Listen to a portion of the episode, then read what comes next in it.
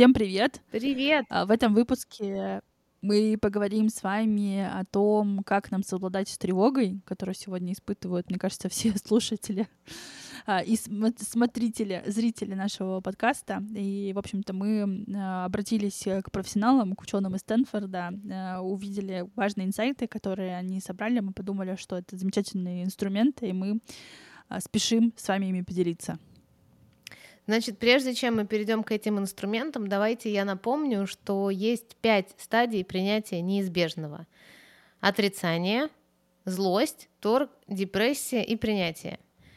И мы понимаем, что сегодняшняя ситуация, которая сложилась, к стадии принятия вряд ли нас приведет за там, неделю или за две.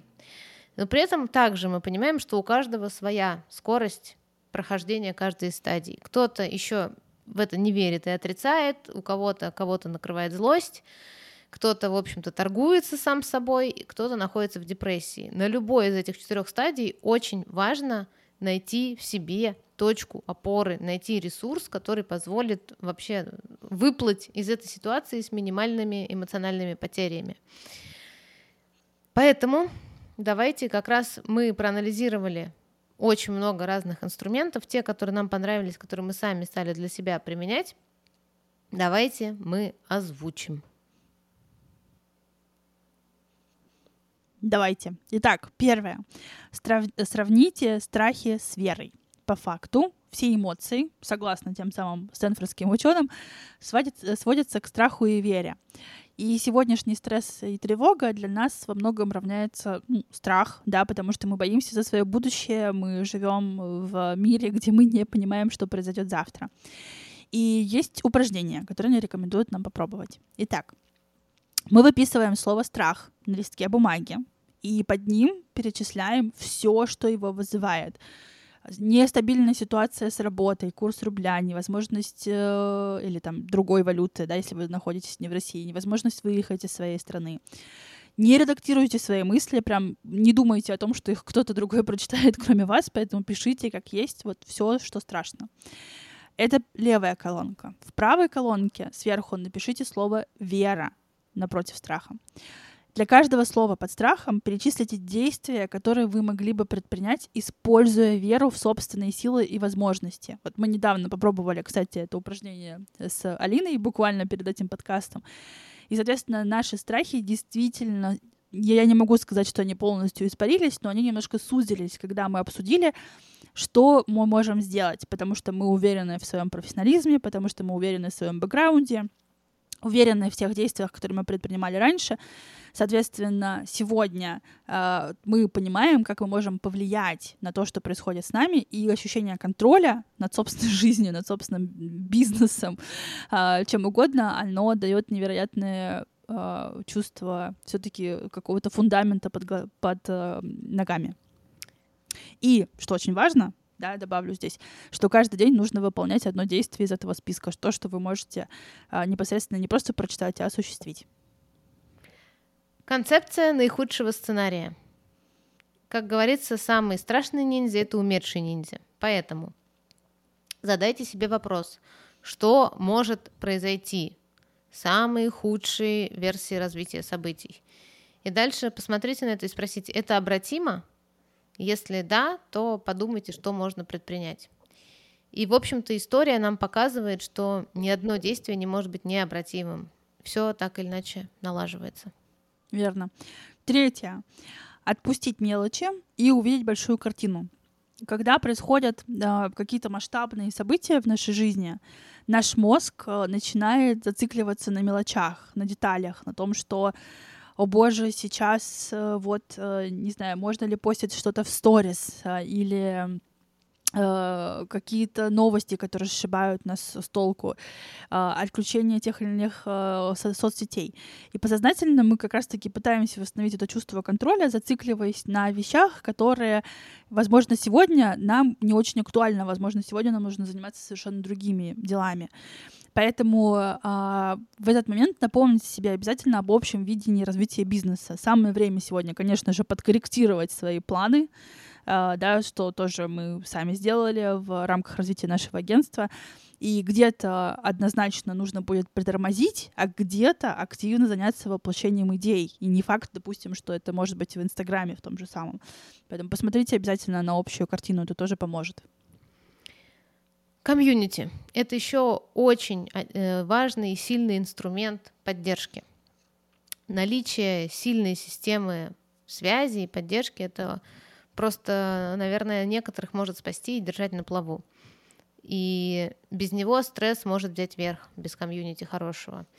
Мы всегда с Дашей говорим о том, что комьюнити нужно развивать и инвестировать в создание прочных отношений, работать над э, тем, над качеством локального окружения, да, над качеством того, чтобы нас окружали единомышленники.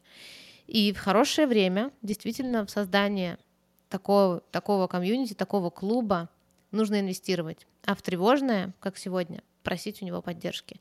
Поэтому не стесняйтесь просить поддержки, потому что вместе намного легче, просто даже поговорив, намного легче пройти через все сегодняшние события. Еще есть один замечательный способ, а, называется он Никсон. Никсон — это голландская концепция буквально ничего не делания. Или, мне кажется, очень похожая есть концепция итальянская, дольче фарниента.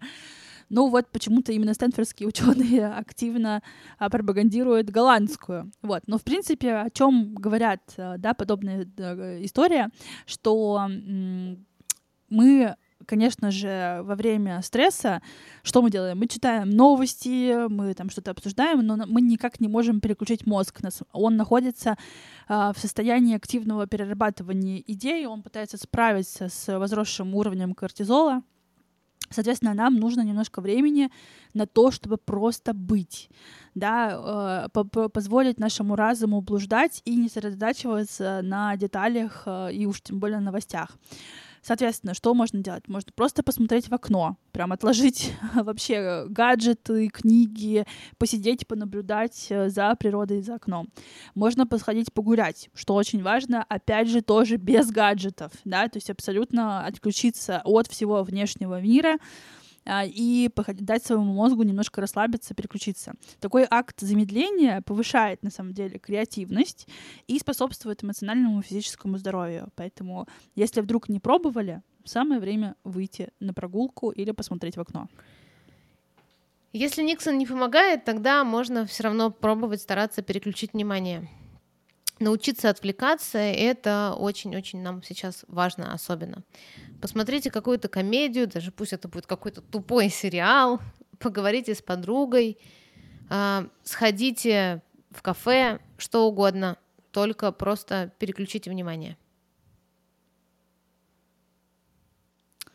Да, еще э, одна замечательная история это заземление. А, как раз-таки об этом упражнении говорила Саша Панкратова, и мы обязательно в, в этом подкасте и в видео оставим ссылку на него, а, потому что мы, как мы видим, что очень многим, особенно творческим людям, это упражнение помогает.